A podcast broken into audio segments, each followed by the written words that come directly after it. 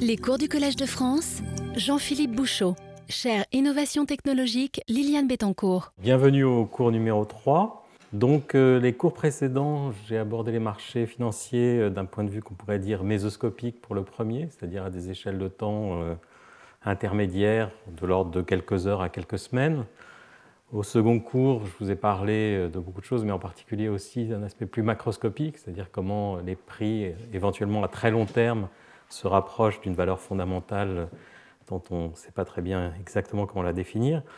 Euh, mais donc on, est sur des échelles beaucoup plus longues, de l'ordre de quelques mois, voire quelques années.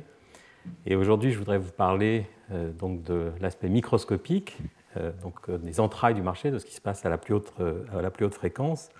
avec l'espoir que de mieux comprendre ce qui se passe à ces échelles de temps et à ce détail du fonctionnement des marchés, on pourra donc mettre en lumière une partie des, questions que j'avais laissées en suspens au cours précédent. Et en particulier, donc, je voudrais parler de l'impact des transactions sur les prix, c'est-à-dire un peu de la courroie de transmission entre ce que font les gens, éventuellement de façon informée ou non informée,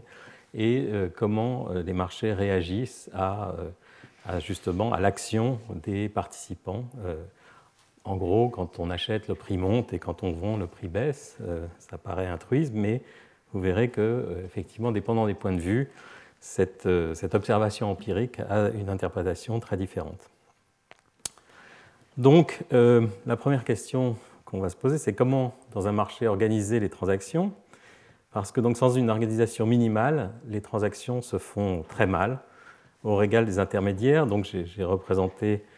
euh, en haut à droite une représentation de la bourse euh, d'Amsterdam euh, au XVIIe siècle, et donc on voit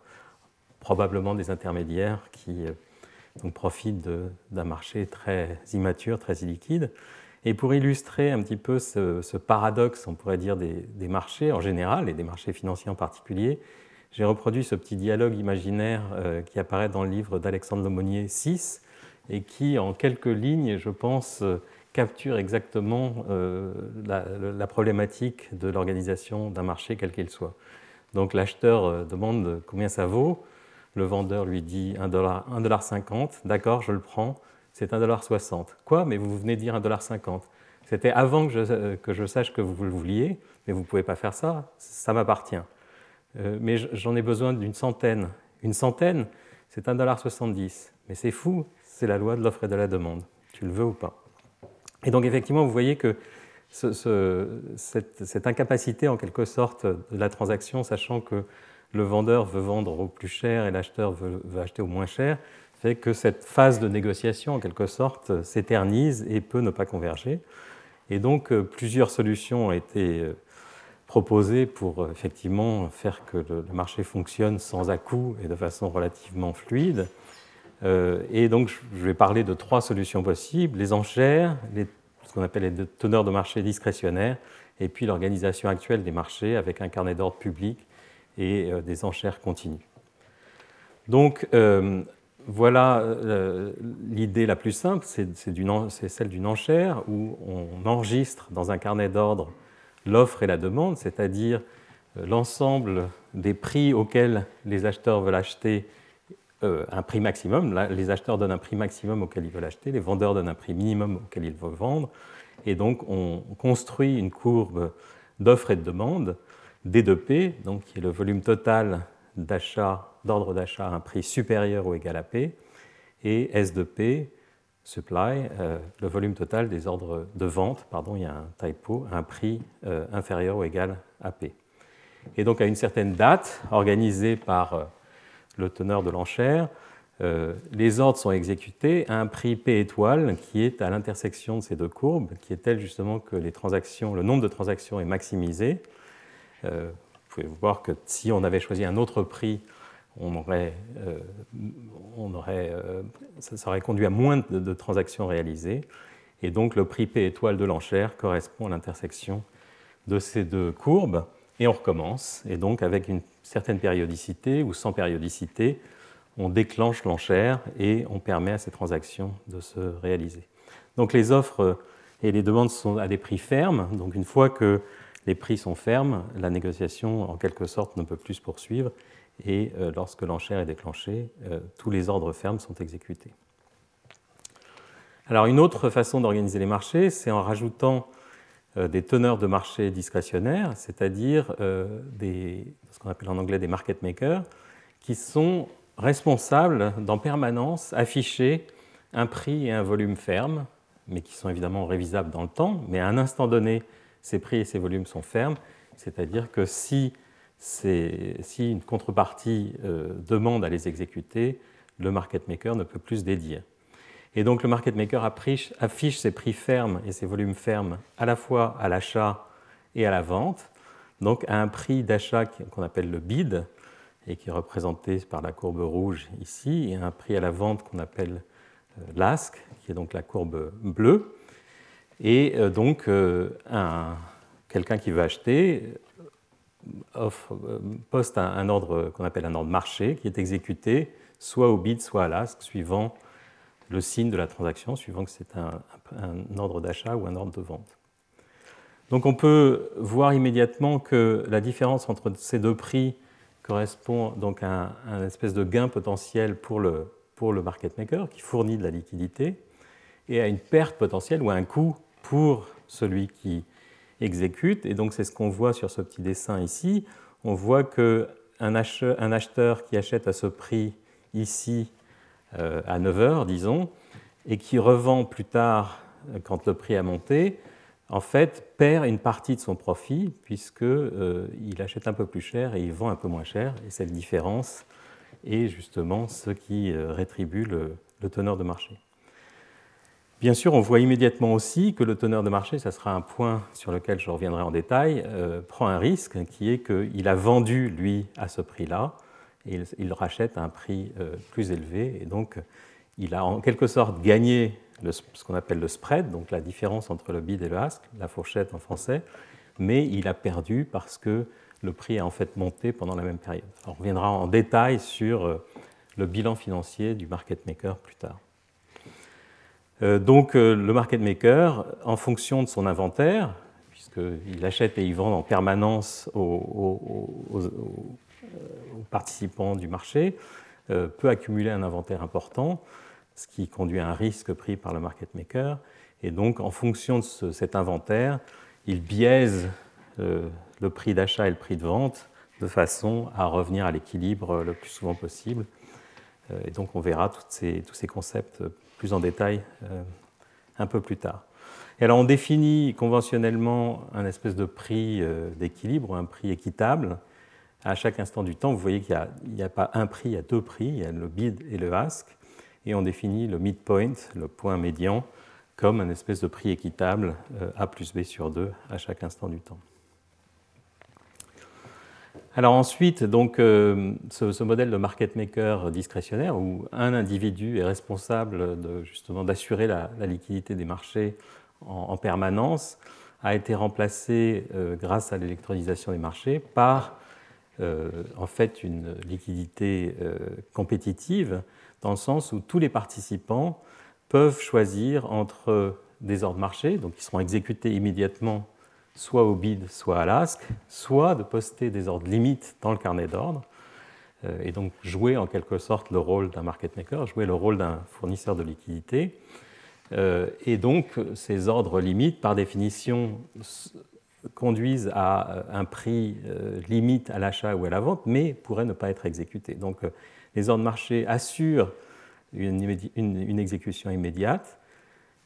à un prix qui n'est pas le midpoint, qui est un peu plus haut ou un peu plus bas, donc il y a un coût associé, en tout cas un coût apparent.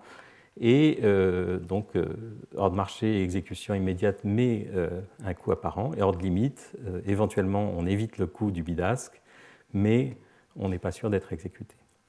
Alors, une fois qu'on a posté son ordre dans le, carnet d'ordre, on peut tout à fait le déplacer, l'annuler, et donc on a une dynamique un peu compliquée, vous la voyez représentée schématiquement sur le graphe de gauche,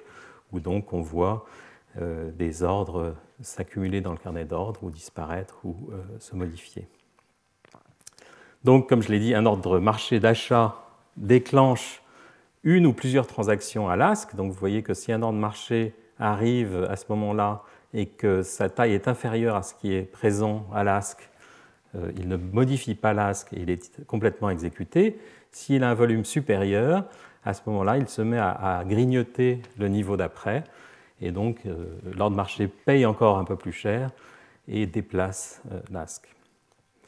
Donc maintenant, le spread n'est plus fixé par, de façon discrétionnaire par un individu, par le teneur de marché, mais par la compétition entre tous ceux qui veulent euh, justement participer à cette fourniture de liquidités.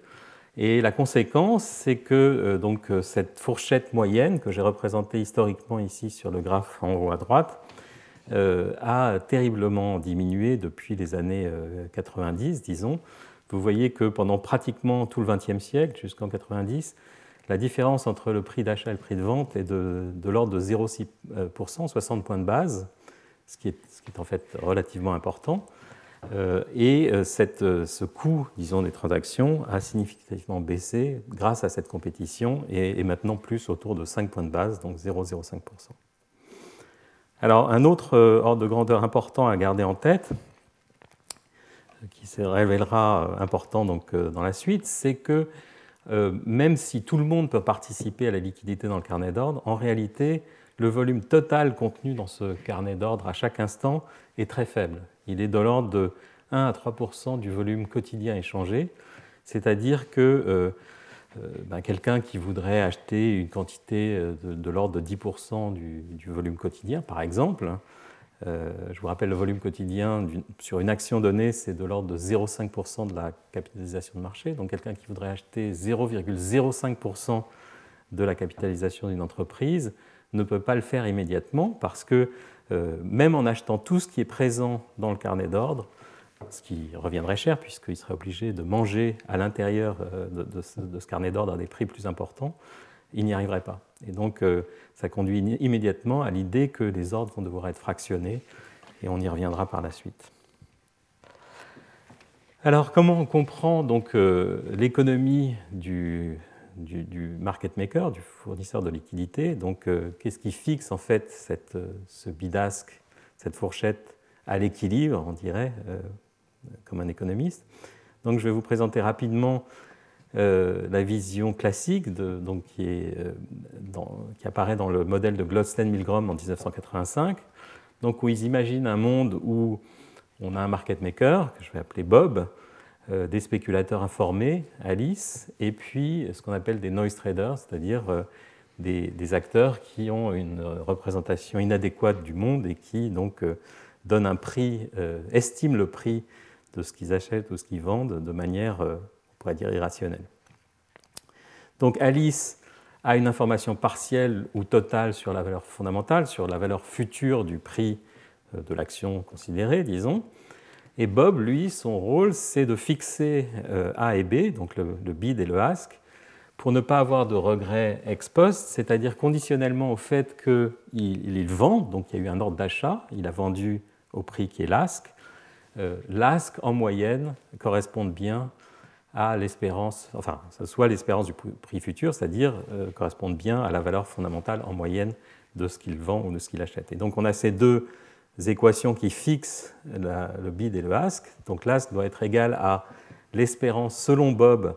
du prix fondamental ou du prix futur. Le F ici euh, peut servir euh, à, indiquer les deux, les deux notions, conditionnellement au fait qu'il y a eu une exécution à l'ask. Et donc ce P chapeau, c'est le prix estimé par le participant qui a déclenché la transaction. Et pareil, le bid est donc l'espérance du prix futur conditionnellement au fait qu'il y a eu une vente au bid, c'est-à-dire conditionnellement à ce que quelqu'un pense que le prix est inférieur au bid. Donc on va supposer euh, avec l'Osten et le Migrom que euh, la population se sépare entre euh, agents non informés et agents informés. Et ce que ça veut dire, c'est que la probabilité d'un prix estimé P chapeau connaissant le prix fondamental PF est égal à une fraction 1 moins phi d'agents non informés qui estiment ce prix n'importe comment, donc euh, euh, selon une certaine fonction de la différence entre ce prix estimé et le prix actuel, mais sans relation aucune avec euh, le prix fondamental, et puis plus phi fois, ici on a supposé que Alice avait une information totale sur le prix futur, ce qui est un peu irréaliste, mais qui permet juste de simplifier les calculs. Et donc on suppose qu'Alice connaît précisément le prix futur. Donc on a une fonction delta de P chapeau moins PF. Alors donc euh, comment on fait pour euh, résoudre le modèle? On utilise le théorème euh, de, Bayes qui nous dit que, bon, comme je viens de vous le dire, on connaît P de P chapeau connaissant PF, enfin on l'a modélisé, et ce qu'il nous faut pour calculer ces valeurs moyennes de PF connaissant P chapeau, c'est évidemment la probabilité de PF connaissant P chapeau qu'on obtient grâce donc à la formule de Bayes avec un Q0 de PF qui est la probabilité inconditionnelle d'un prix futur euh, avec une certaine volatilité, une certaine largeur. Et donc euh, voilà, on a, on a, des équations qui peuvent être euh, résolues. Et donc ce que je vous ai montré ici, c'est une solution numérique en se donnant des formes particulières pour cette fonction petit f et cette fonction q0 de, de pf.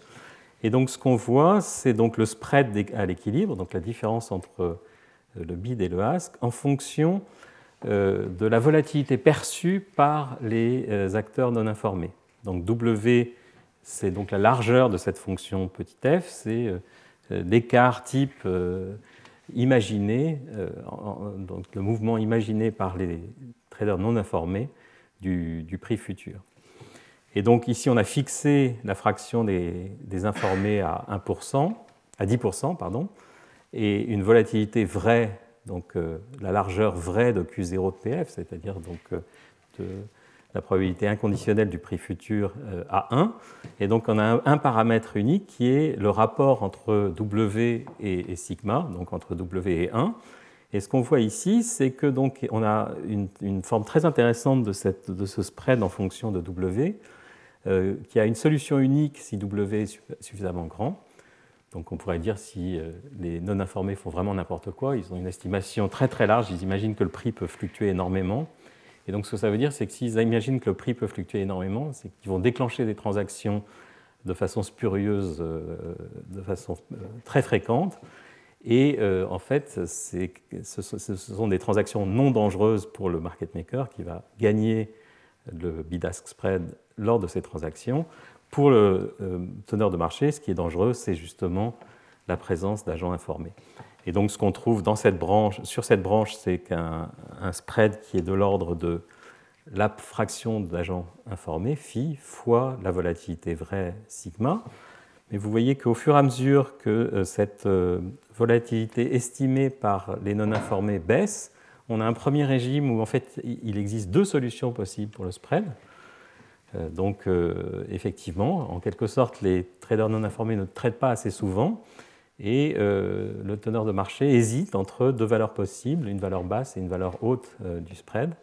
Et puis, quand le paramètre W devient vraiment trop petit, plus petit qu'une certaine valeur critique, on pourrait dire les traders non informés sont prudents et estiment en fait une volatilité future qui est beaucoup plus faible que la volatilité vraie. À ce moment-là, euh, ben, ils ne traitent plus assez pour permettre aux market makers de survivre. Et là, euh, le spread, il n'y a plus de solution. Autrement dit, le marché ne fonctionne plus. On a une crise de liquidité. Donc on a un scénario intéressant où, en fonction de W, on a une crise de liquidité à très faible W, la présence de deux solutions, donc une dynamique intéressante, bistable, avec des fortes fluctuations du spread. Remarquez que sur l'axe des Y, c'est une échelle logarithmique. Euh, et puis euh, en présence d'un grand nombre de traders non informés ou avec une estimation de la volatilité future qui est très euh, inadéquate, très surestimée, à ce moment-là, on a un marché stable avec un spread petit. Alors, est-ce qu'on peut essayer de tester empiriquement cette idée? Et euh, ça va nous conduire à justement essayer de distinguer euh, ce que je vais appeler l'impact de l'information euh, révélée par les transactions, de l'information qui est détenue par donc, cette catégorie d'agents Alice qui sont censés savoir ce que vaut le prix futur ou au moins avoir une idée non meilleure qu'aléatoire du signe de, la variation future. Donc une quantité assez naturelle à considérer, c'est de regarder cette euh, variable petit r qui est la différence entre le midpoint futur et le midpoint actuel. donc si vous voulez le mouvement du prix entre maintenant et L dans le futur, multiplié par le signe de la transaction qui a euh, été déclenchée au temps t. Donc epsilon égale plus 1 pour un achat, epsilon égale moins 1 pour, euh, pour une vente. Donc cette variable petit r, en quelque sorte, capture euh, la, la, corrélation entre le signe de la transaction et le mouvement de prix subséquent. Donc on peut caractériser cette variable petit r par sa moyenne, que je vais appeler dans la suite du cours euh, R de L, comme une espèce de fonction de réponse. On pourrait, si on a une image un peu plus mécanique de l'impact, une image à la physicien, on peut imaginer qu'une transaction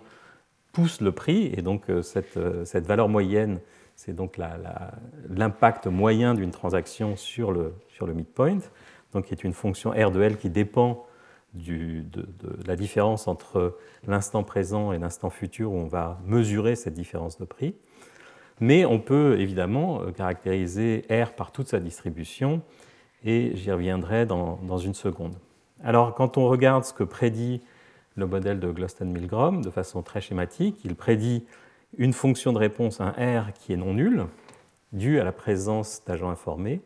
qui en fait vaut euh, phi fois sigma. Donc, si on se rappelle de cette, euh, cette équation dans le régime stable, dans le régime liquide, euh, grosso modo, la fonction de réponse serait le spread divisé par 2. Mais la théorie de Glosson-Milgram prédit autre chose. Elle prédit aussi que cette variable petit r a non seulement une valeur moyenne non nulle, mais a aussi une asymétrie positive. Et c'est ce que j'ai essayé de représenter par ce graphe ici central, donc, où j'ai montré de façon schématique deux histogrammes possibles pour euh, cette variable petit r dans un scénario à la Gloston-Milgram, c'est donc la courbe petit a, où on a des mouvements de prix qui sont euh, très souvent euh, décorrélés du signe de la transaction, donc une espèce de, gaussienne centrée en zéro ici, et puis dans la partie de droite ici, une espèce de bosse qui correspond au fait que bah, de temps en temps, on a des, des, des traders informés qui achètent parce qu'ils savent que le prix va monter, et donc, euh, on s'attend effectivement à avoir une surpopulation dans cette partie droite de, l'histogramme. Si on regarde effectivement de façon empirique non seulement cette valeur moyenne qui est sur le graphe de gauche ici, sur laquelle je reviendrai, euh, et qui montre qu'en effet cette fonction de, réponse est, positive, c'est-à-dire qu'il y a une corrélation non nulle entre euh, le signe de la transaction et le mouvement de prix futur, mais si on regarde la distribution complète euh, de cette variable petit r. Alors ici, c'est dans une représentation où on a replié euh, les, deux côtés, côté gauche et côté droit, et on les a repliés soit par, rapport à 0, soit par rapport à la valeur moyenne euh, que j'ai représentée ici par un trait pointillé, R de L. Et c'est ce graphe du haut que je voudrais que vous regardiez ici, où on voit qu'en fait, on n'observe aucune asymétrie une fois qu'on a replié le graphe autour de sa valeur moyenne. Et donc, euh, on est plus euh, empiriquement dans la situation qui est représentée par la courbe B ici, où on a une espèce de gaussienne déplacée, si vous voulez. Donc, euh, chaque transaction, le, scénario qui semble découler de cette observation, c'est que chaque transaction, informée ou non, impacte mécaniquement un petit peu les prix, donc décale la valeur moyenne sans vraiment déformer la loi de distribution elle-même. Euh, donc, le fait d'observer euh, ce petit b, malgré l'existence d'une corrélation non nulle entre signe de la transaction et variation de prix futur, semble suggérer effectivement qu'on est plus dans le cadre d'un impact mécanique où, quelle que soit la transaction, on va en moyenne impacter les prix. Et effectivement, on peut aussi faire des expériences où on, lance sur le marché des, transactions, des ordres d'achat ou de vente de façon aléatoire et on observe effectivement que, au moins à temps court, le prix réagit même à des transactions euh, aléatoires. Euh, alors ça, ça irait bien avec euh, l'image que j'ai essayé de, défendre la dernière fois, au, au, cours numéro 2, c'est-à-dire que en fait, le prix fondamental est une notion extrêmement mal définie et que le marché dans son ensemble, en l'absence d'un ancrage fort sur une valeur fondamentale, prend chaque transaction comme une information potentielle et donc adapte sa vision du prix actuel de façon statistique, mais l'adapte en permanence aux transactions qui sont observées Et donc on a effectivement une espèce d'impact mécanique plutôt qu'un impact qui serait une simple corrélation entre informations futures et transactions réalisées actuellement. Donc pour revenir une seconde sur ce graphe ici qui montre R de L en fonction de, L, donc en échelle logarithmique sur l'axe des X, ce que vous voyez, c'est donc euh, que l'ordre de grandeur de Milgram est correct, et on reviendra euh, là-dessus au transparent suivant. En effet, euh, cette fonction de réponse est bien de l'ordre du spread divisé par 2 et a une dynamique temporelle non triviale. On a une croissance de cet impact apparent entre l'impact immédiat, qui est ce premier point ici, qui correspond à la variation entre maintenant et la transaction suivante, et euh, donc un impact qui semble augmenter avec le temps. Ici, donc, on est à 1000, c'est-à-dire entre l'impact, la variation de, midpoint entre maintenant et 1000 transactions plus tard. Et ce que j'ai aussi montré, c'est que cette courbe est relativement bien définie, puisque ce que vous voyez ici, bon, c'est des données assez anciennes, c'est France Télécom en 2001 et 2002, euh, avec trois euh, périodes différentes, premier semestre 2001, second semestre 2001 et 2002 et donc des courbes qui se ressemblent euh, beaucoup, au moins à temps court, à temps plus long, on a plus de part d'erreur. Donc, euh, Glosten Milgram ont construit leur théorie sur le postulat qu'il existe donc une catégorie de, traders informés et une catégorie de traders non informés, mais on peut en fait faire une théorie plus agnostique en quelque sorte qui qui, euh, suppose le moins de choses possible sur effectivement les populations euh, des participants euh, au marché, mais qui prend un point de vue comptable en quelque sorte, c'est-à-dire qui essaye de savoir dans quelles conditions fournir de la liquidité au marché est rentable ou, ne l'est pas. Et donc, ce que je vais essayer de vous expliquer, c'est que le, market maker, effectivement, est, soumis à une sélection adverse possible,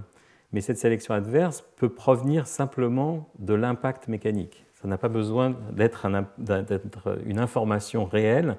Il suffit qu'il existe un impact mécanique pour que ce soit au détriment du market maker. Le market maker a aussi un risque d'inventaire puisqu'il vend et il achète en permanence. Euh, donc même si les transactions se faisaient avec un signe complètement aléatoire, au bout de grand T transactions, on s'attend à ce que l'inventaire du market maker soit de l'ordre de racine de t. Donc s'il ne prend aucune mesure pour euh, limiter son, inventaire, euh, clairement il va accumuler un risque qui est de plus en plus grand au fur et à mesure que le temps passe. Et c'est non seulement inconfortable, mais en réalité, même de façon du point de vue du régulateur, c'est inacceptable. Donc il faut effectivement que le market maker contrôle son inventaire d'une façon ou d'une autre. Donc il a des coûts associés à cette sélection adverse, qu'elle soit d'origine informationnelle ou d'origine mécanique, d'un impact mécanique.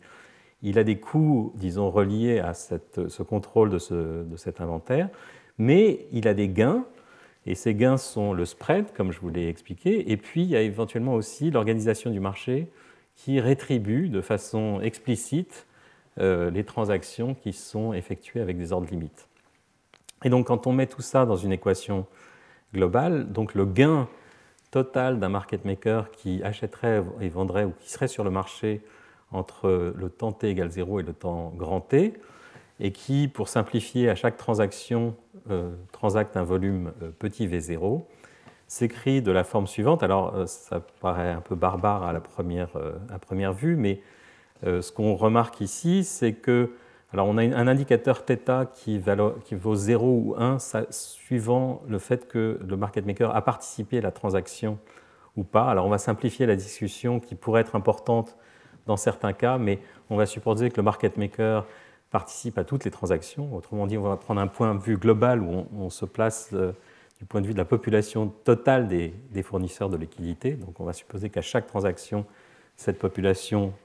fournit de la liquidité et participe à la transaction. Epsilon, c'est donc le signe de la transaction. Petit mt moins m grand t, c'est la différence entre euh, le, midpoint au moment de l'exécution et le midpoint euh, à la fin de la période. Petit st, c'est le spread à l'instant euh, petit t. Et pi, ici, c'est les fees,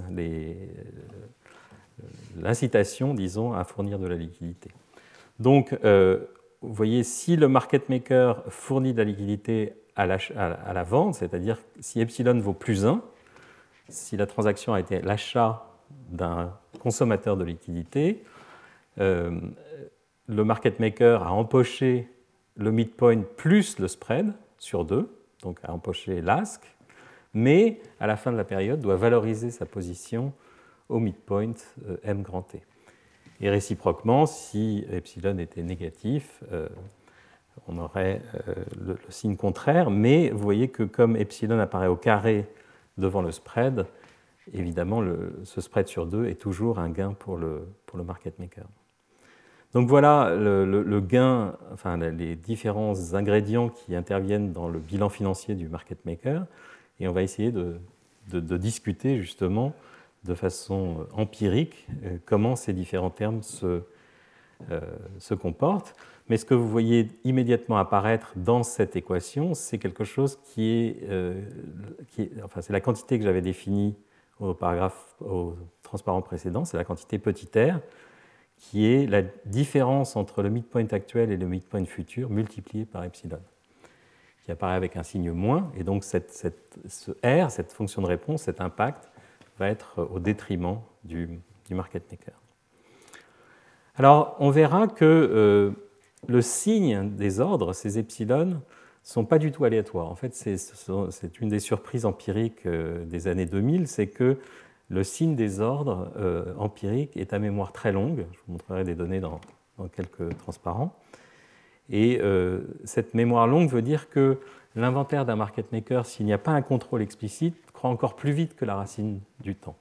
Donc il est, encore plus important d'introduire euh, dans la politique du market maker un, contrôle qui lui permet, quand il a accumulé, euh, par exemple quand il a beaucoup vendu, euh, il faut absolument qu'il essaye de racheter. Donc il, va avoir une politique, ce market maker, qu'on qu'on peut simplifier en supposant que c'est une politique de contrôle linéaire en quelque sorte, que plus il a acheté et plus, moins il participe à des transactions à l'achat et plus il participe à des transactions à la vente et réciproquement de façon à, contrôler, à borner, en tout cas statistiquement, l'amplitude de ce déséquilibre euh, de son, inventaire. Donc euh, je ne rentre pas du tout dans, le calcul, mais essentiellement on peut fournir à ce market maker une politique qui lui permet d'avoir un inventaire psi qui est euh, une moyenne exponentielle du signe des transactions passées, et qui donc, euh, dépendant de la valeur de alpha, lui permet de rester soit très proche de zéro en permanence, soit de prendre des positions beaucoup plus grandes. Alors si alpha est petit,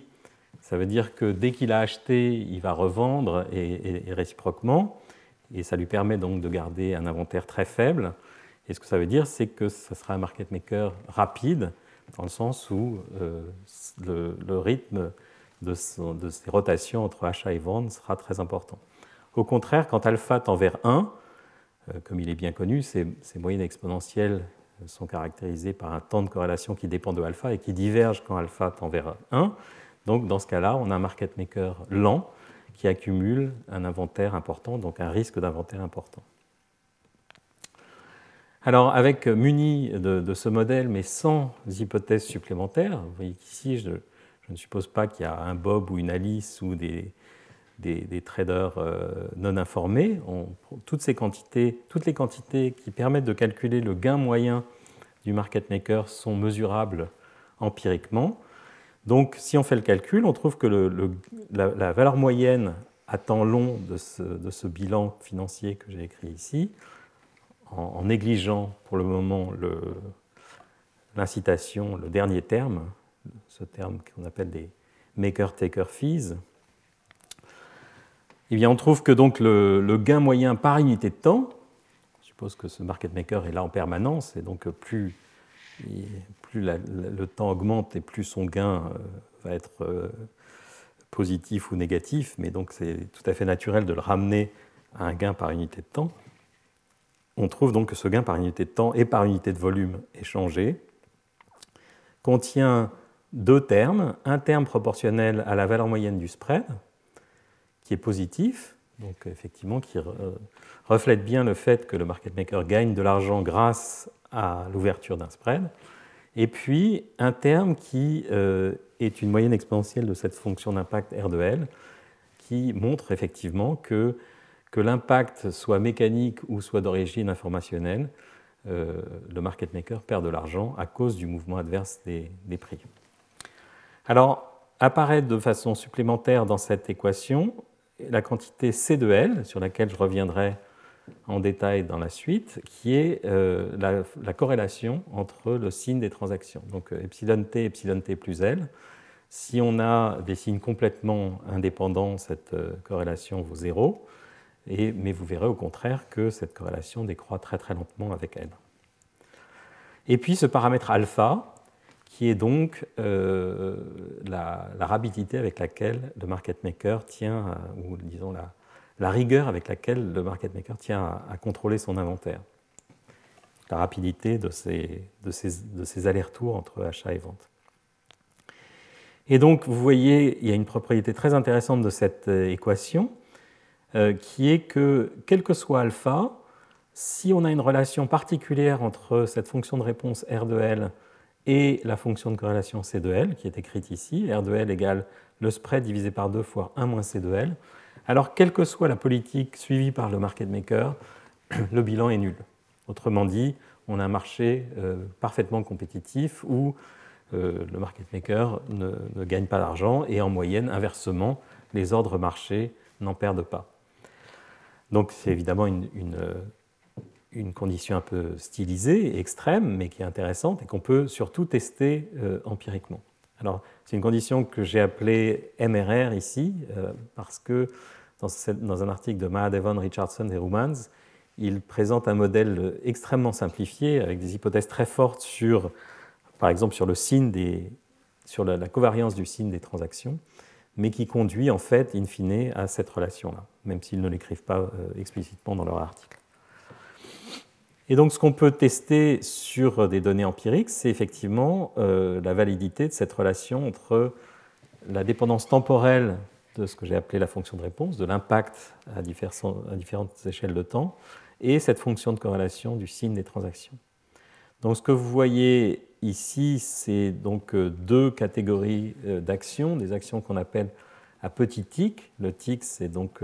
la variation la plus faible possible du prix, qui est en général un centime, un cent sur les actions américaines. Mais donc les, les petits tics sont quand euh, le prix de l'action est important et donc euh, en relatif ce cent est petit. Et les grands tics, c'est quand au contraire euh, les, les, prix sont faibles et donc en relatif le centime est important. Et donc ce qui est tracé ici, c'est donc pour plusieurs actions, chaque courbe correspond à une action différente. Et c'est donc de façon paramétrique, quand petit l augmente, euh, la représentation de R de L, rescalée correctement, en fonction de 1 moins C de L. Et donc ce que vous voyez, c'est que la théorie, disons, MRR conduirait à euh, la bisectrice, la diagonale, et on n'est pas très loin, surtout à temps court, et puis à temps plus long, euh, les courbes ne suivent pas exactement la, théorie, ou en tout cas cet extrême d'un marché parfaitement arbitré. Et on a un peu la même histoire euh, pour les, pour les gros tics. Alors ceci dit, ces courbes ne sont pas très parlantes euh, du point de vue du profit moyen du market maker. Et donc ce qu'on peut faire plus directement, c'est en fonction d'alpha, en fonction de la rapidité avec laquelle à nouveau le market maker euh, renverse ses positions, le gain moyen par unité de temps. Donc ici, toutes, toutes les données sont calé sur euh, de l'empirique. Il n'y a pas de théorie, à part euh, le modèle simple qui a conduit à ce market maker à la Ornstein-Uhlenbeck qui contrôle son inventaire. Et donc ce que vous voyez, c'est en fonction de alpha, le gain par unité de temps pour quatre actions différentes. Alors les actions agrotiques, qui sont les courbes du bas, sont un peu plus subtiles à comprendre parce qu'il y a un effet euh, quand, les actions ont un gros tic, euh, les effets de queue dans le carnet d'ordre sont, très importants sont très importants. Et donc cette, cette variable θ que j'ai supposée égale à 1, c'est-à-dire que le market maker participe à toutes les transactions, n'est plus justifiée. Donc je ne vais pas vraiment euh, discuter de façon précise ce cas-là. En revanche, pour les euh, stocks à petit tic, où on peut en effet supposer que le market maker participe à toutes les transactions, on a une courbe en fonction de alpha qui est toujours négative. Donc euh, ce bilan financier où on a, où on a oublié les, maker-taker fees euh, conduit effectivement à en fait une, fourniture, une, fourniture, de liquidité qui est, qui est perdante. Et qui est d'autant plus perdante que le market maker est lent. Et donc on comprend tout de suite que, euh, si vous voulez, c'est la genèse du trading à haute fréquence, cette courbe. C'est qu'on comprend que pour espérer gagner de l'argent en, fournissant de la liquidité, il faut être rapide. Euh, ça permet effectivement d'avoir à la fois un contrôle euh, plus strict de son inventaire et de bénéficier de l'écart à la loi de MRR, de, de Madhavan et qui permet justement d'engranger, alors à nouveau ici, sans maker-taker fees, un, profit négatif. Si on rajoute ce, terme euh, pi ici, on, trouve qu'en effet, fournir de la liquidité est légèrement euh, gagnant, si on est à suffisamment haute fréquence, ce qui euh, nous permet de comprendre qu'on est très proche, d'abord, quand on regarde les ordres de grandeur, on est très proche de cette relation où le market making serait non profitable. Et donc, en effet, l'électronisation des marchés a permis à, euh, au marché de, devenir très compétitif. Et quand on revient sur euh, la courbe que je vous ai montrée tout à l'heure, où on voyait ce bidasque à, 60, 60, points de base pendant pratiquement tout le XXe siècle, on peut imaginer que dans cette période-là, les profits du market maker étaient très très substantiels. Alors un autre aspect euh, du problème, donc euh, euh, je, vous ai expliqué qu'en effet, cette théorie agnostique qui, consiste uniquement à penser que les marchés sont compétitifs, que la fourniture de liquidités est presque au point d'équilibre, mais sans, hypothèse supplémentaire sur la nature informée ou non des transactions, conduit naturellement à une relation entre, de proportionnalité entre l'impact, donc la fonction de réponse R de L, et le spread. Et cette relation de proportionnalité, en fait, s'étend à la volatilité. Alors, un argument qualitatif très simple, c'est de dire que euh, chaque transaction à l'achat bouge le prix en moyenne de la fonction de réponse euh, au temps 1, R de 1, donc l'impact immédiat. Chaque transaction à la vente le fait baisser de moins R de 1. Et comme on a vu que cette fonction de réponse était proportionnelle au spread, ça veut dire que chaque transaction, en moyenne, enfin, disons de façon typique, chaque transaction bouge le prix soit de plus le spread, soit de moins le spread en ordre de grandeur. Autrement dit, euh, l'écart type euh, de la variation de prix par transaction, c'est le spread. Donc si on veut revenir à une, une volatilité qui n'est pas par transaction mais par unité de temps, ben, il suffit de multiplier euh, ce, spread par la racine de la fréquence de transaction pour trouver une relation universelle entre volatilité, spread et fréquence de transaction. Donc euh, cette euh, relation, la volatilité est égale au spread fois la racine de la fréquence de transaction, est très bien vérifiée sur les données empiriques. Et on en voit ici une illustration par exemple. Donc on voit la, la volatilité par transaction, sigma carré, en fonction du spread au carré. Et alors si on étend cette théorie euh, MRR dont j'ai parlé tout à l'heure euh, pour calculer la volatilité, on trouve effectivement que la volatilité par transaction, enfin la volatilité au carré par transaction, est donnée par le spread au carré multiplié par un coefficient qui est 1 moins cette corrélation euh, entre les signes des transactions à un pas de temps. Donc comment une transaction et la transaction d'après sont corrélées au carré. Et donc ce que vous voyez sur le graphe en haut, c'est une, euh, chaque point représente une action différente et on voit une, très un très bon accord, euh, à part euh, peut-être dans cette région-là, entre la théorie très simple dont je vous ai parlé jusqu'à présent et les données empiriques. Et ce qu'il faut constater, c'est que cette théorie très simple, en fait, contient un premier terme qui est dû en quelque sorte aux transactions, c'est la volatilité induite par les transactions, mais devrait contenir aussi un terme qui euh, contribue à la volatilité en l'absence de transactions. Donc vous savez sans doute, et je vous ai parlé de ces, de ces, effets dans les cours précédents, que quand une nouvelle tombe, euh, le prix peut sauter brutalement sans forcément qu'il y ait de transactions au moment de la nouvelle. En réalité, justement, quand une nouvelle importante tombe, il n'y a plus de liquidité, il n'y a pas de transaction, mais le prix saute de façon quasi immédiate. Euh, et ce qui est surprenant, c'est qu'en fait, cette contribution supplémentaire due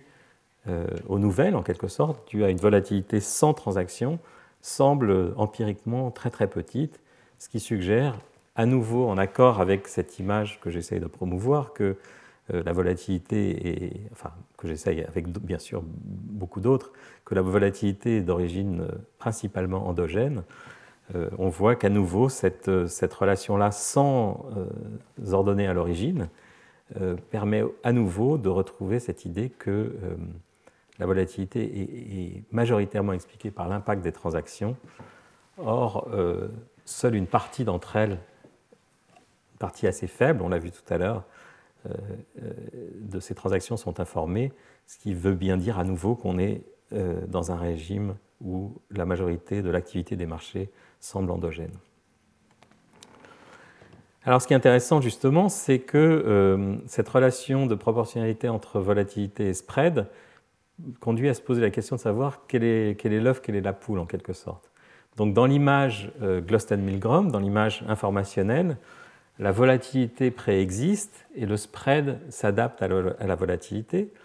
Mais euh, on comprend que si cet argument que je vous donnais tout à l'heure, qui est qu'à chaque fois qu'une transaction a lieu, le marché décale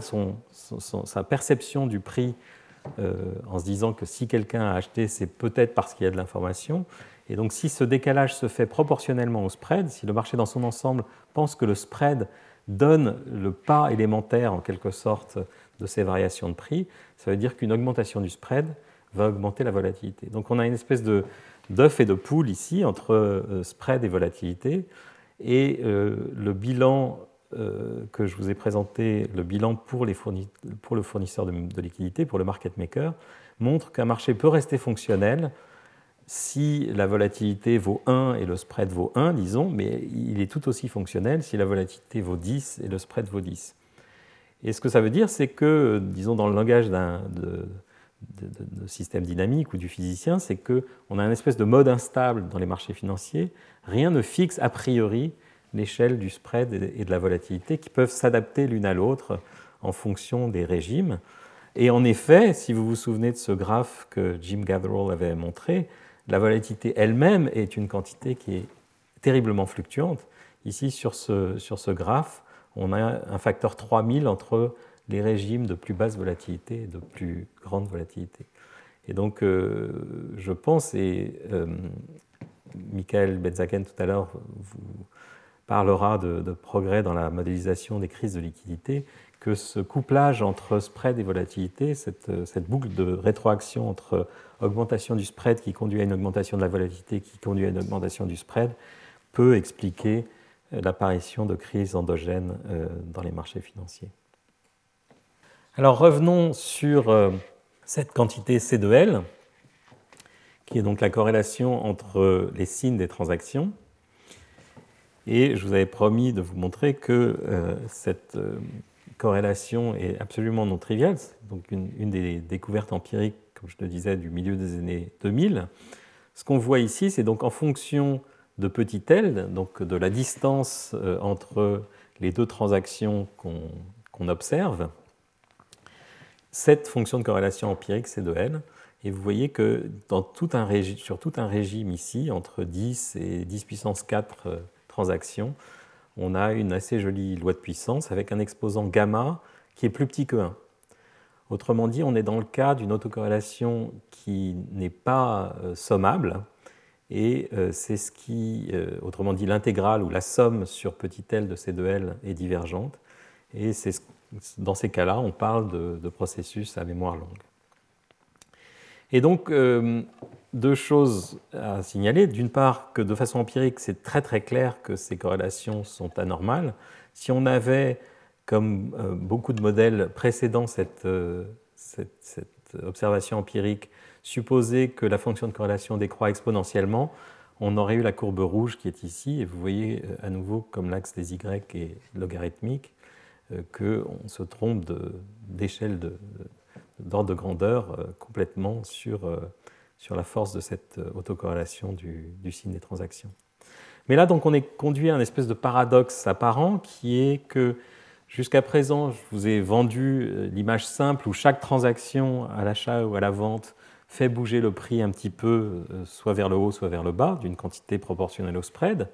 Mais cette image a réellement un problème si le signe des transactions est à mémoire longue, parce que si on dit à la fois que les, les transactions impactent le prix et que le signe des transactions est à mémoire longue, alors les variations de prix elles-mêmes devraient être à mémoire longue. Or, on sait bien que les variations de prix sont quasiment décorrélées. Autrement dit, que la mémoire longue observée dans le flux d'ordre, dans, euh, le signe des transactions, n'est absolument pas reflétée au niveau des prix. Et donc, pour euh, résoudre ce paradoxe, euh, de façon théorique, une solution, ça serait de penser que effectivement, chaque transaction impacte le prix, mais que euh, une fois que le temps s'écoule, cet impact initial a tendance à se dissiper et à, décroître avec le temps. Et éventuellement, la décroissance de l'impact des transactions précédentes peut compenser exactement l'autocorrélation euh, des transactions et conduire à des prix euh, sans corrélation. Alors, de façon plus euh, mathématiques et de façon plus précise, pour donner de la, chair à cet argument, on peut proposer un modèle dit à propagateur, qui est donc de supposer que le midpoint au temps t est construit par euh, une somme sur les transactions précédentes du signe de ces transactions fois donc cette quantité g qu'on peut appeler un propagateur, qui est donc euh, l'objet mathématique qui propage l'impact de la transaction au temps n jusqu'au temps t dans le futur. Plus éventuellement une contribution qui provient des mouvements de prix sans transaction, donc une contribution qui viendrait des nouvelles dont je vous ai parlé tout à l'heure, mais qui, encore une fois, empiriquement semble très faible. Alors si on part de ce modèle et qu'on calcule un certain nombre de quantités. En particulier, on peut calculer cette fameuse fonction de réponse, R de L. On trouve une expression euh, qui, est, écrite ici. Donc, on peut exprimer entièrement R de L en fonction du propagateur G de L et de cette euh, fonction d'autocorrélation du signe des transactions C de, N. Et euh, ce qu'on trouve, c'est que pour assurer que R de L est une forme compatible avec les données empiriques, vous vous souvenez, je vous avais montré que R de L augmente et semble saturer à, temps plus long. Euh, il faut qu'il y ait une relation très précise entre euh, la façon dont décroît cette autocorrélation du signe des transactions, en 1 sur L puissance gamma avec gamma inférieur à 1, et la façon dont ce propagateur décroît avec le temps, en 1 sur L puissance bêta. Et cette relation, c'est que donc bêta doit être égal à 1 moins gamma sur 2. Si bêta est plus petit que 1 moins gamma sur 2, on a une fonction de réponse qui augmente euh, avec le temps. Et intuitivement, ça vient du fait que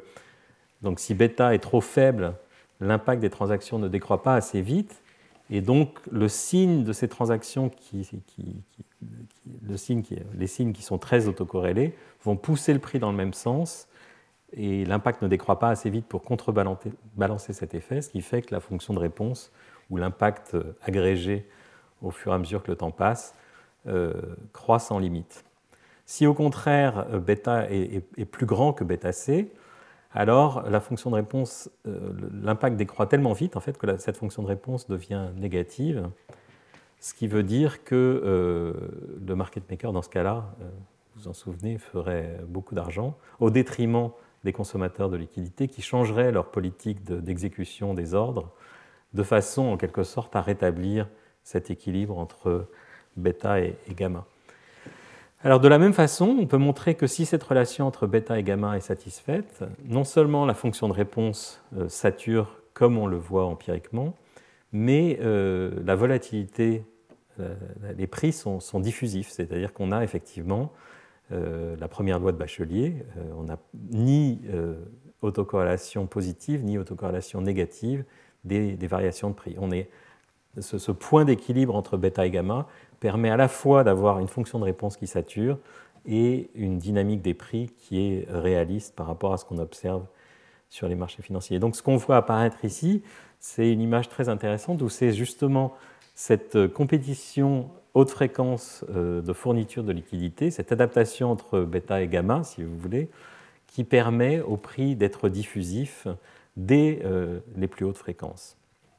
sans forcément que cette diffusivité soit reliée à euh, une volatilité fondamentale euh, des prix. Alors à partir des données empiriques, on peut reconstruire donc ces propagateurs et on observe bien sur, ici sur quatre actions françaises différentes que les propagateurs décroissent en loi de puissance à temps, long.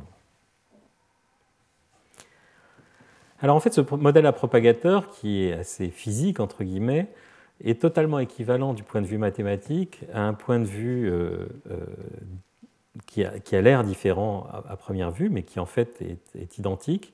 et qui euh, permet de comprendre les choses d'une autre façon, si vous voulez, qui est de dire que la variation de prix au temps t n'est pas proportionnelle au signe de la transaction, mais à la différence entre le signe de la transaction et le signe espéré euh, de cette transaction. Donc, puisque le signe des transactions est autocorrélé, on peut, à partir de ce qu'on a observé jusqu'au temps t-1, faire une prédiction sur ce que, euh, ce que, sera le signe de la transaction au temps t. Donc, c'est ce que j'ai appelé epsilon chapeau ici. Et si on suppose que donc euh, l'impact, en quelque sorte, est permanent mais dépend de l'histoire, il est permanent puisque ici, une fois que la variation de prix euh, est acquise, elle sera imprimée dans le prix de façon permanente, mais cet impact dépend du passé via ce epsilon chapeau qui est la valeur conditionnelle au passé du, signe de la transaction future. Et donc ici, on, on, construit un modèle qui, donc par construction, conduit à des prix diffusifs, et qui a une interprétation intéressante en termes de fourniture de liquidité à nouveau. Cette équation veut dire que si epsilon chapeau est positif, par exemple, eh bien, euh, l'impact d'un achat, donc euh, epsilon égale 1, euh, va être plus grand que si epsilon chapeau est négatif. Autrement dit, si le marché s'attend euh, je ne sais pas dans quel sens je l'ai dit, non, l'impact va être plus petit si epsilon chapeau est positif, l'impact d'une transaction à l'achat va être plus petit que si epsilon chapeau est, négatif. Autrement dit, si euh, le, fournisseur de liquidité s'attend à un achat, euh, vous aurez moins d'impact que s'il s'attend à une vente et que vous achetez. Et la raison, c'est que si le marché a observé une séquence d'ordre à l'achat euh, importante et que donc via cette autocorrélation, il devine que l'ordre d'après risque d'être un ordre d'achat, il va être tenté de, mettre plus de liquidité de ce côté du carnet d'ordre et donc de décroître l'impact d'une transaction attendue et au contraire d'augmenter l'impact d'une transaction inattendue. Alors, ce sur quoi je voudrais maintenant euh, euh, attirer votre attention, c'est sur le fait que ici j'ai parlé d'impact des transactions individuelles, mais euh, il y a une autre notion d'impact qui est très importante quand on se place du point de vue des investisseurs, qui est l'impact de ce qu'on appelle des méta-ordres, c'est-à-dire de l'ensemble des transactions qui sont exécutées sur le marché et qui découlent d'une décision unique. Ce que je veux dire par là, c'est que, comme je vous l'ai dit tout au début, le volume accessible dans le carnet d'ordre est très très faible par rapport au volume typique euh, que veulent euh, exécuter les fonds d'investissement. Et du coup, la seule solution pour faire passer en quelque sorte ces transactions, c'est de les fragmenter en petits morceaux et de les exécuter séquentiellement sur plusieurs heures, plusieurs jours, parfois même plusieurs semaines. Et c'est d'ailleurs cette, euh, cette constatation même qui conduit à à la compréhension, euh, disons, la compréhension du mécanisme par lequel ces, corrélations du signe des transactions peuvent décroître aussi lentement. Elles sont justement le reflet du fait que le même acteur doit fragmenter son ordre et donc intervient sur le marché de façon corrélée pendant très longtemps jusqu'au moment où son ordre est enfin exécuté. Donc il y a une, espèce de dualité très forte entre euh, le fait que le carnet d'ordre est finalement très peu peuplé. Euh, comme je vous l'ai dit, le volume total dans le carnet d'ordre est très faible, ce qui conduit à l'existence de ces corrélations à longue portée euh, du signe des transactions. Donc la question qu'on doit se poser si on est un investisseur, disons, c'est bon, je dois exécuter une quantité grand Q, cette quantité est très grande par rapport au volume accessible dans le carnet d'ordre, donc je ne pourrais pas exécuter cette, transaction d'un seul coup. Donc ce n'est pas l'impact d'une transaction qui m'intéresse, c'est l'impact agrégé de l'ensemble de mon méta c'est-à-dire l'ensemble des transactions qui découlent d'une décision unique de volume euh, Q. Alors la loi la plus simple pour cet impact I de Q, c'est une loi linéaire qui consisterait à penser que plus vous êtes gros et plus vous allez en moyenne impacter les prix, et ce de façon linéaire. Et c'est en effet effectivement ce que donne le modèle classique de Kyle euh, sur l'impact euh, agrégé, disons, qui nous dit que I de Q est proportionnel à Q avec un certain coefficient qui est euh, calculé par, par Kyle dans son modèle. Mais ce n'est pas du tout ce qu'on observe empiriquement. Ce qu'on observe empiriquement, et y a vraiment un résultat à la fois universel et surprenant, c'est que l'impact des transactions et, des métaordres, pas des transactions, des métaordres, est proportionnel à la racine euh, du volume à exécuter. Et de façon plus précise, cet impact I de Q est proportionnel à la volatilité de l'objet que vous voulez acheter ou vendre, sigma t, grand T étant euh, l'échelle sur laquelle euh, votre métaordre va être exécuté, l'échelle de temps, multiplié par la racine du rapport entre le volume que vous voulez exécuter et le volume total qui sera exécuté par le marché pendant la même euh, période de temps, VT. Donc ce que j'ai montré ici, ce sont des données empiriques qui à chaque fois montrent l'impact, donc la valeur moyenne. Donc qu'est-ce que c'est que l'impact? C'est la valeur moyenne de la variation de prix entre le début de l'exécution du métaordre et la fin de l'exécution de ce même métaordre, donc moyenné sur un très grand nombre de métaordres de même volume. Euh, et je reviendrai dans une seconde là-dessus. C'est très important de moyenner parce qu'à l'échelle d'une seule, d'un seul métaordre, on ne voit rien du tout. Tout est dominé par les fluctuations du marché. Mais si on moyenne suffisamment, on fait apparaître cette valeur moyenne qui sort du bruit et euh, qui est représentée sur tous ces graphes pour différents marché, marché de futur, marché d'actions, marché d'options, même le Bitcoin, euh, où on représente à chaque fois la même chose. On représente l'impact divisé par la volatilité, I divisé par sigma, en fonction de euh, Q sur V, où V est le volume traité par le marché pendant la même période, en échelle double logarithmique, ce qui veut dire qu'un impact linéaire, ça serait euh, la droite de pente 1 ici, et un impact en racine, c'est cette euh, pente 1,5 que j'ai montré en très plein. Et donc vous voyez que euh, bon, pour les futurs, on est très proche de 1,5, pour les actions plutôt 0,6, pour les options, même pour ce qu'on devrait de façon plus précise sur la, la volatilité implicite des options, on est plutôt autour de 0,4. Sur Bitcoin, on est très proche de, 0,5. Même le préfacteur Y ici, qui est un préfacteur numérique, qui est de l'ordre de, de 1, euh, reste extrêmement constant au cours du temps. Ici, ce sont des données qui s'étalent entre, j'ai oublié les, dates exactes, 2008 à 2016, et on voit donc euh, euh, que la valeur de Y tirée des données empiriques reste dans, fluctue, mais fluctue dans une bande de, bruit. Donc ce qui est remarquable, c'est que euh, cette loi est à la fois surprenante, une loi en racine, c'est pas du tout ce à quoi on s'attendait, en quelque sorte c'est une loi non additive, euh, qui est vraie, qui a été observée dès les années 80, donc qui semble tout à fait indépendante de la structure des marchés. Euh, comme je vous l'ai expliqué, la structure des marchés a évolué d'un modèle de, market maker discrétionnaire à un modèle de marché électronique, donc a complètement changé cette microstructure, et pourtant euh, la loi est restée la même. Alors, il faut insister sur le fait que, comme toute loi, en physique en particulier, ces lois ne sont valables que dans un certain régime. Et ici, évidemment, il est hors de question de parler de cette loi en dehors d'un régime où, par exemple, le volume que vous voulez acheter ou vous voulez vendre euh, n'est pas très petit par rapport au volume total traité par le marché. Si vous vous mettez à être du même ordre de grandeur que le marché dans son ensemble, soit parce que vous traitez une énorme quantité euh, sur une journée, donnée, soit parce que vous essayez de faire passer un volume très important sur un temps très court, on s'attend à ce que euh,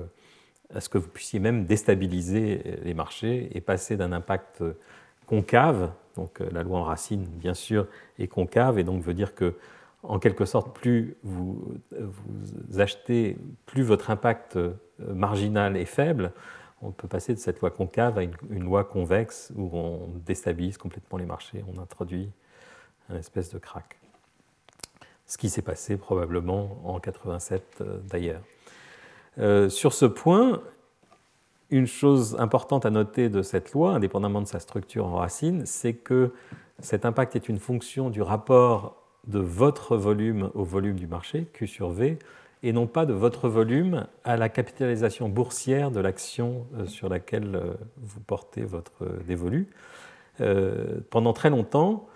les gens pensaient que la quantité pertinente à regarder, c'était la relation entre votre volume et la capitalisation boursière totale, ce qui est évidemment un rapport qui est extrêmement faible, alors que le rapport Q sur V, lui, est nettement plus grand. Comme je vous ai dit, il y a un rapport, euh, euh, disons V, le volume quotidien échangé est euh, égal à 0,5% de la capitalisation boursière. Donc vous voyez que Q sur V est beaucoup, beaucoup plus grand, et un facteur 200 fois plus grand que Q sur, Q sur la capitalisation boursière. Autrement dit, si on était dans un régime où l'impact des transactions était une fonction simplement du volume sur la capitalisation boursière, ce serait très difficile de faire bouger les prix de marché. Or, euh, le fait que l'impact soit régi par euh, Q sur V veut dire que même en traitant 1% euh, de la liquidité quotidienne, via cette racine, vous impactez le prix de 10% de sa volatilité, qui, est donc un facteur d'amplification qui est très spectaculaire. Même si on est très petit, même si on représente 1% du volume quotidien, on arrive à bouger les prix de façon substantielle. Alors, donc, euh, deux informations supplémentaires. D'une part, cet impact en racine donc, est maintenant très bien documenté dans la littérature et il est intéressant parce que il ne dépend pas, comme je vous l'ai dit, de la microstructure et il ne dépend pas non plus de la façon dont vous exécutez les ordres. On peut exécuter ces ordres soit en passant des ordres marché, soit en agressant le marché en quelque sorte, en consommant la liquidité, soit en fournissant de la liquidité. Vous mettez en permanence des ordres limites en espérant d'être euh, exécutés. On a l'impression que vous devriez impacter moins, mais en fait, cette loi en racine euh, reste vraie même si l'exécution des métaordres se fait purement via des ordres limites. Ce qui veut dire que l'interprétation à chercher est plus en termes mésoscopiques, en termes de bilan global, que en termes microscopiques euh, d'addition de l'impact de chaque transaction. Alors, euh, un autre résultat euh, très contre-intuitif de cette loi en racine, c'est qu'elle euh, prédit que l'impact d'une transaction est indépendant du temps que vous mettez pour, exécuter cette transaction, de, ce temps d'exécution grand T. La raison, c'est que sigma grand T, comme on l'a vu à plusieurs reprises, suit la première loi de Bachelier, autrement dit sigma grand T se comporte comme racine de T, et VT, lui, euh, ben, plus le temps passe et plus le, nombre de transactions enregistrées augmente de façon linéaire. Donc VT se comporte linéairement en T. Et donc sigma grand T divisé par racine de VT ne dépend plus du temps. Et euh, ce qu'on trouve ici, de façon étonnante, c'est que que vous exécutiez vite ou lentement, votre impact euh, sera le même, il sera proportionnel à la racine de Q. Alors à nouveau, il est important de comprendre que toutes ces affirmations sont vraies dans un régime où Q sur V est raisonnable. Donc on ne peut pas faire, euh, peut pas extrapoler, euh, par exemple, à des temps infiniment courts, ce que je viens de dire. Si vous traitez une quantité importante sur des temps très courts, on entre à nouveau dans un régime qui est complètement différent. Et alors, ce que j'ai essayé de représenter ici, même si ces graphes ne sont pas très lisibles, c'est euh, Donc euh, la valeur moyenne de la variation du prix entre le début et la fin d'un métaordre conditionné au volume Q et conditionné à un temps d'exécution grand T, en fonction de Q divisé par la volatilité quotidienne, donc ce V ici ne dépend pas de grand T, pour différents T. Et ce que vous voyez, c'est effectivement qu'on voit empiriquement directement que euh, l'impact est, en racine, c'est la, pente 1,5 ici en coordonnées logarithmiques, mais aussi que tous ces temps différents en minutes, ici, donc des, ordres exécutés entre 2 et 5 minutes jusqu'à des ordres exécutés entre 300 et 390 minutes, les, les, tous les temps ici se confondent, ce qui est une preuve directe du fait que cet impact est indépendant du temps d'exécution, ce qui est quand même tout à fait euh, remarquable. Alors l'autre chose qu'on doit voir sur ces courbes, mais que j'essaie de vous expliquer avec les mains, c'est que l'impact moyen de ces transactions, qui ici, euh, disons au plus haut, est euh, en unité de volatilité 10-1, reste toujours très faible par rapport à la volatilité. Donc la volatilité, c'est des variations de prix au carré. Donc ici, 10-2 euh, correspond en ordre de grandeur à 10-1. Donc les, impacts les plus importants ici correspondent aux échelles de temps les plus faibles, ou la volatilité la plus faible. Mais dès qu'on monte un peu en échelle de temps, on se rend compte que euh, la quantité qu'on essaie de mesurer est très faible par rapport aux fluctuations naturelles du prix du marché, et donc euh, qu'il faut moyenner beaucoup pour faire sortir ces, données du bruit. Donc la, remarque importante, c'est que l'impact moyen euh, est très très faible par rapport à, la volatilité sur la même échelle de temps, et en fait est très faible d'un facteur racine de Q sur V. Donc clairement, il ne s'agit pas de penser que euh, chaque transaction, chaque métaordre va impacter en racine. Euh, disons 50% des, cas, on verra même le prix baisser quand, on achète. C'est uniquement après avoir moyenné beaucoup qu'on fait sortir cette loi empirique. Alors on peut essayer d'essayer de, rationaliser, on peut se servir de, euh, de ce modèle à propagateur et l'appliquer pour essayer de comprendre l'impact d'un métaordre. Et ça ne marche pas très bien. Je ne vais pas rentrer dans le détail, mais euh, d'abord c'est en fait une théorie linéaire. Donc euh, si on fixe une échelle de temps grand T, on trouve que l'impact est proportionnel à Q et non à racine de Q, avec une dépendance anormale dans la, durée du métaordre. Et ce que vous avez vu euh, sur le graphe précédent, c'est justement que euh, euh, l'impact ne semble pas dépendre en première approximation du temps d'exécution. Donc clairement, il y a un, ingrédient qui n'est pas capturé par ces modèles à propagateurs, et cet ingrédient, c'est une description explicite de la dynamique de la liquidité, de ce qui est dans le carnet d'ordre, de, la façon dont cette liquidité réagit euh, au prix et à l'histoire. Et donc c'est ce que je vais essayer de vous expliquer en quelques euh, transparents ici. C'est une tentative de rationaliser cette loi en racine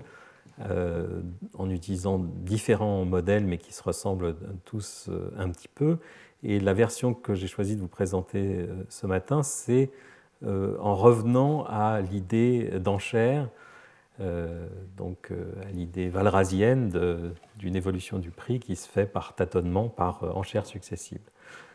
et donc on va essayer de décrire maintenant non seulement cette vision statique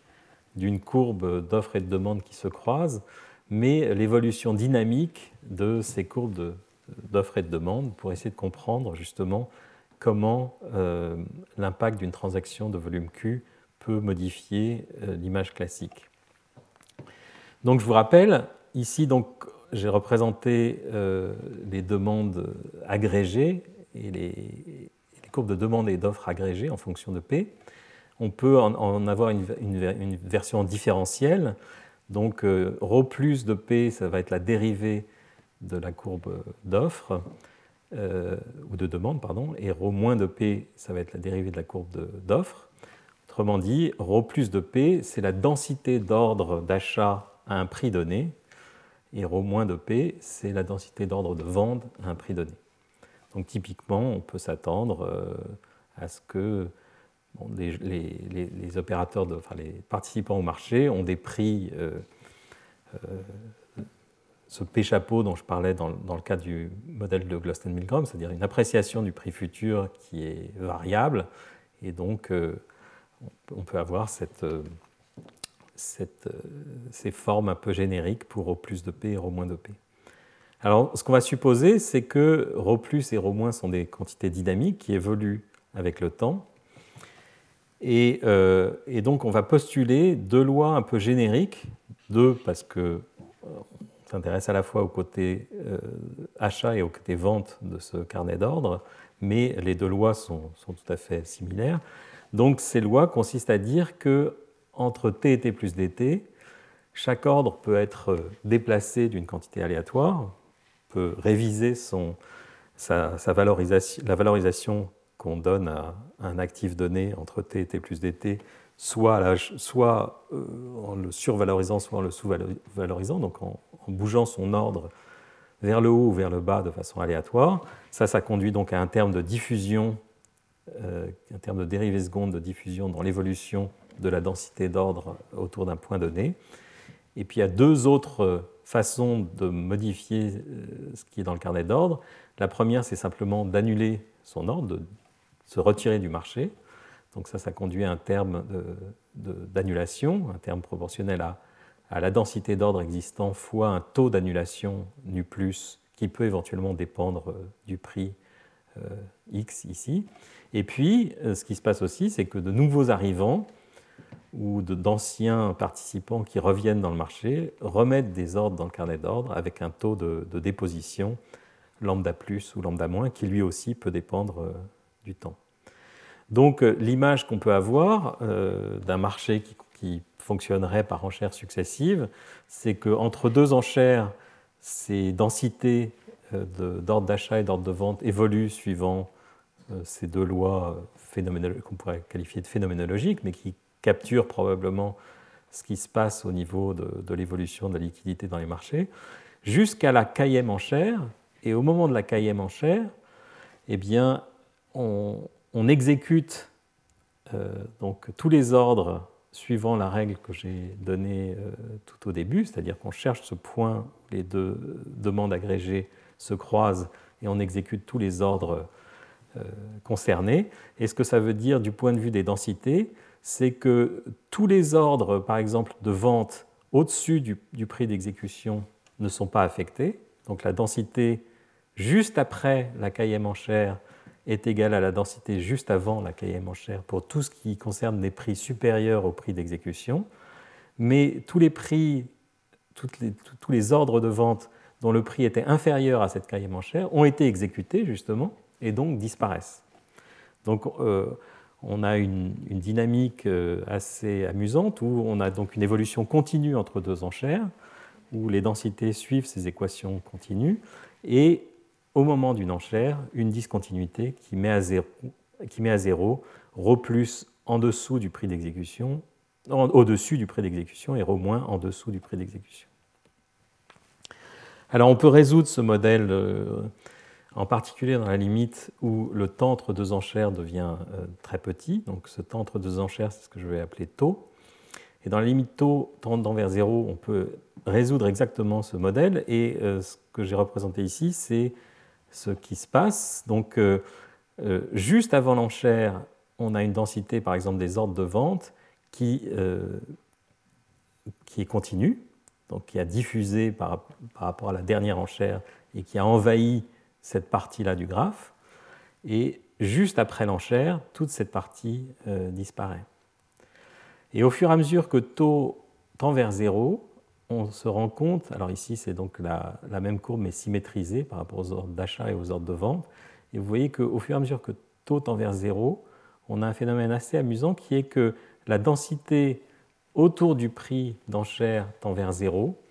et euh, la forme de la densité autour de ce prix d'enchère devient de plus en plus linéaire. Et c'est exactement cette euh, propriété de, la, solution dont je viens de parler qui permet de calculer l'impact euh, d'un certain volume. Donc si à un moment donné vous mettez un volume supplémentaire dans ce, carnet d'ordre, de combien vous allez bouger le prix de la prochaine enchère, on peut faire le calcul explicite. Et ce qu'on trouve, à cause de cette singularité qui apparaît dans la limite où taux tend vers zéro, à cause du fait que le volume tend vers zéro et que la loi devient localement linéaire, on trouve qu'effectivement, euh, l'impact a un régime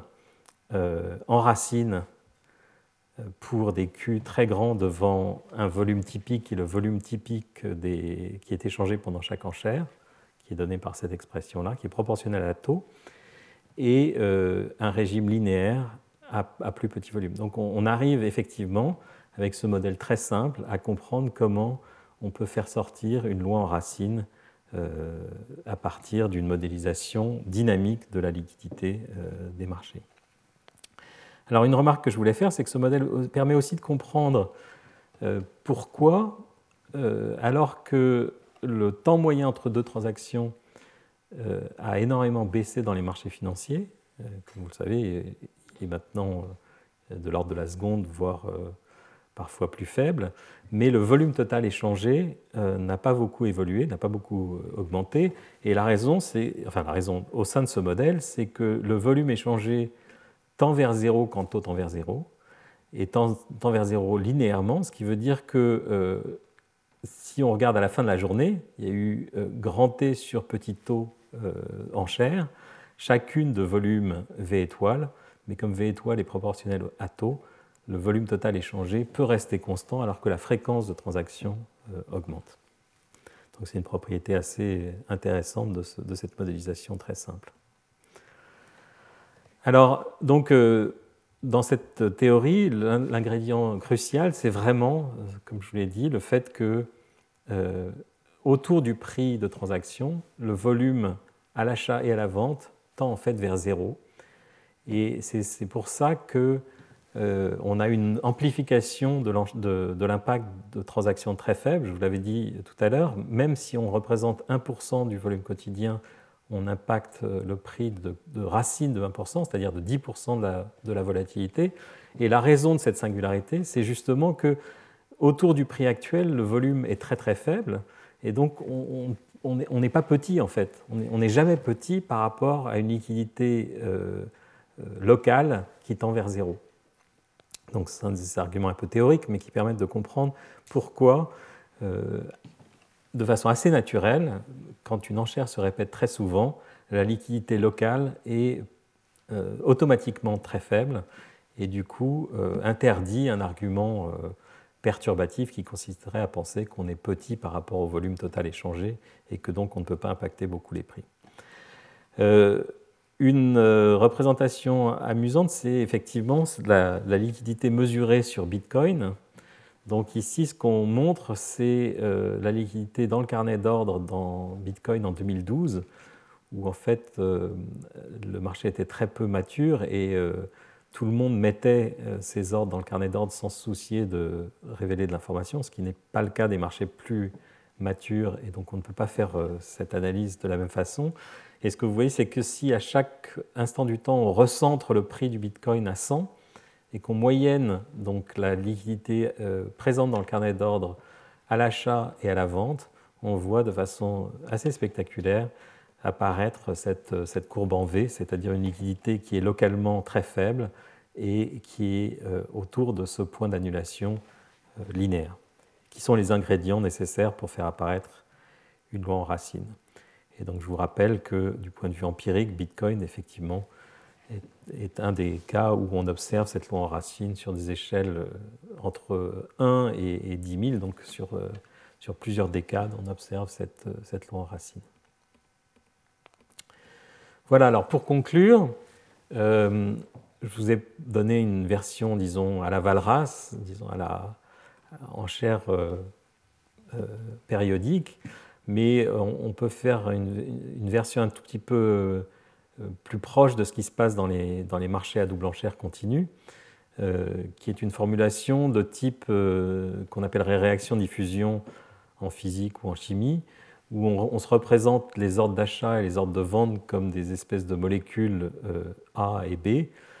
qui diffusent sur l'axe des prix et qui s'annihile quand elle se rencontre, ce qui veut dire que quand euh, une transaction à l'achat rencontre une transaction à la vente, elle se matérialise et elle disparaissent du carnet d'ordre.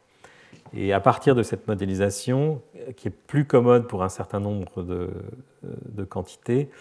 pour le calcul d'un certain nombre de quantités, on arrive à, prédire, par exemple, ce qui se passe une fois que le métaordre euh, a été exécuté. Et ce qu'on trouve euh,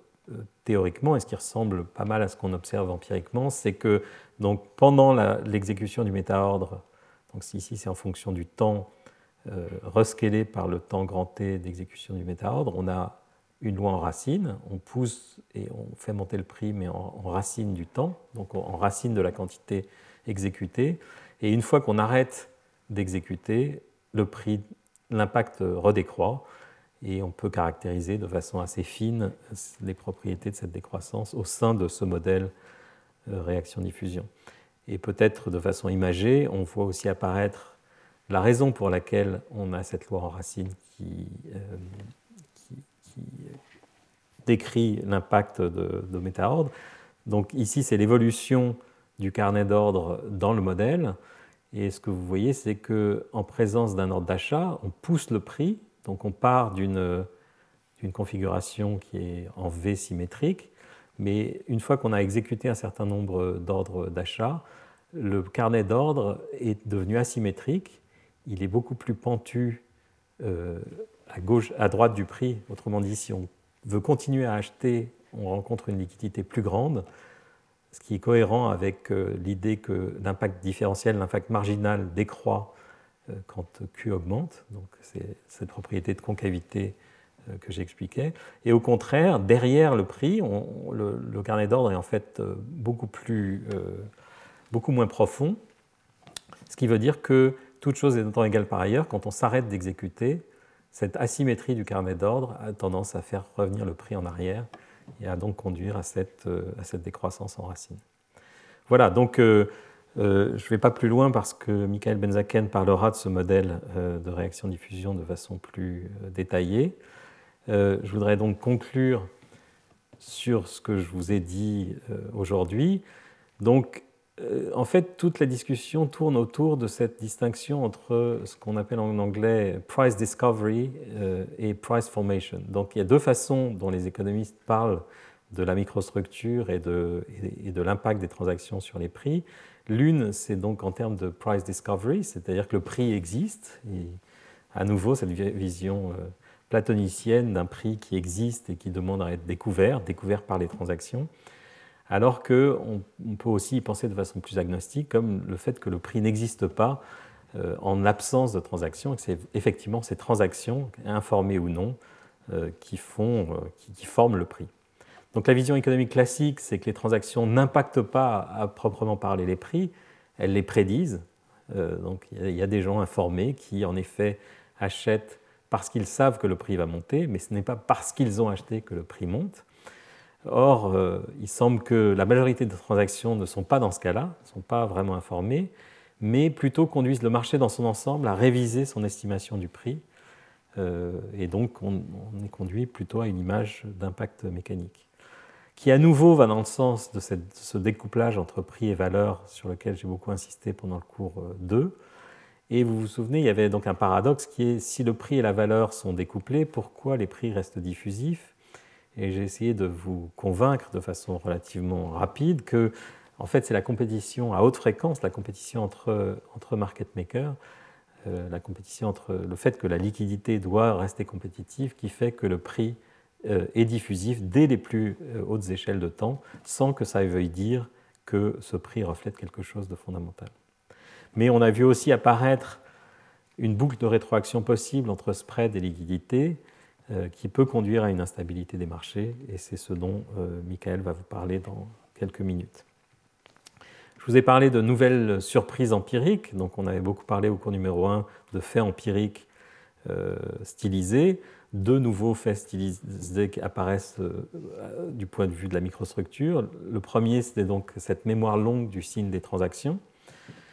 cette fonction d'autocorrélation qui n'est pas intégrable, donc qui décroît très très lentement et un impact non linéaire des métaordres, un impact en racine carrée qui est très loin de la vision classique de Kyle qui conduit à un impact linéaire.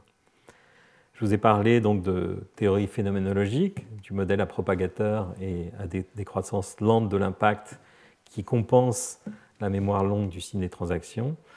et euh, d'un modèle dynamique de la liquidité en termes de, réaction-diffusion ou d'enchère euh, à, la, à Et tout ça pour arriver à la conclusion que euh, une compréhension théorique fine de ce qui se passe au niveau de la microstructure des marchés, au niveau vraiment détaillé de chaque transaction, me semble important pour plusieurs raisons. D'abord parce que justement, ça permet de mieux comprendre ces débats à plus grande échelle, à, plus, à échelle plus lente. Est-ce que les prix sont efficients au sens euh, de la théorie des marchés efficients ou est-ce qu'ils sont purement diffusifs pour des raisons mécaniques? Et euh, évidemment aussi permettre de comprendre comment réguler les marchés si on essaie de faire en sorte que ces marchés soient stables et équitables euh, il me semble absolument important de comprendre comment ils fonctionnent et euh, justement revenir à la base, revenir à la microscopie, comme on dirait en, physique, euh, me semble une étape absolument essentielle, par exemple pour discuter la pertinence d'une transaction sur les, d'une taxe sur les transactions financières. Quel serait l'impact d'une taxe sur les transactions financières? Est-ce qu'une taxe sur les transactions financières déstabiliserait les marchés ou les stabiliserait? Euh, je pense qu'avant euh, d'imaginer de, telles euh, transformations, on, peut effectivement s'appuyer sur ce type d'études empiriques pour comprendre ce qui pourrait se passer. Voilà, je termine là-dessus en attirant votre attention sur un livre qu'on avait écrit il y a quelques années avec Julius Bonnard, Jonathan Donnier et Martin Gould, qui reprend la majorité des, informations que j'ai euh, essayé de faire passer aujourd'hui. Voilà. Retrouvez tous les contenus du Collège de France sur www.colège-2-france.fr.